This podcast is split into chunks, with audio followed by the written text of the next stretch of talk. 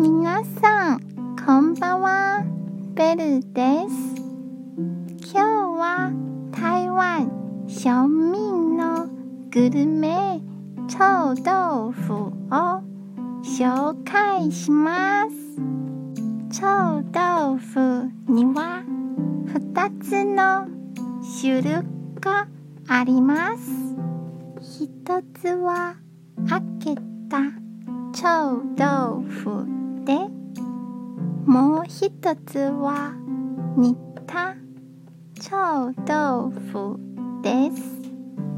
多くの人は開けた臭豆腐が好きです。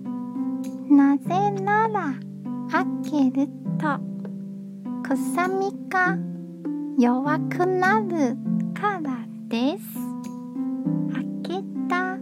臭豆腐は甘酸っぱいキャベツの漬物と一緒に食べます。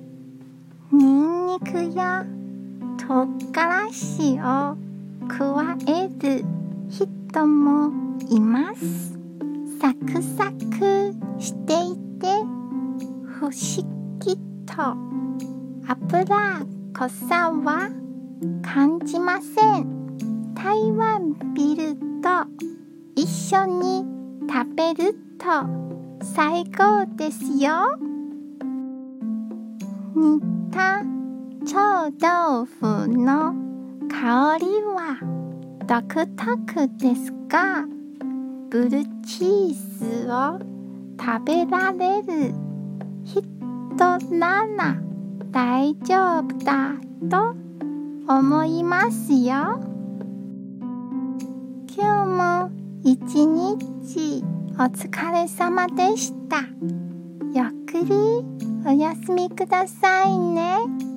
じゃあまたね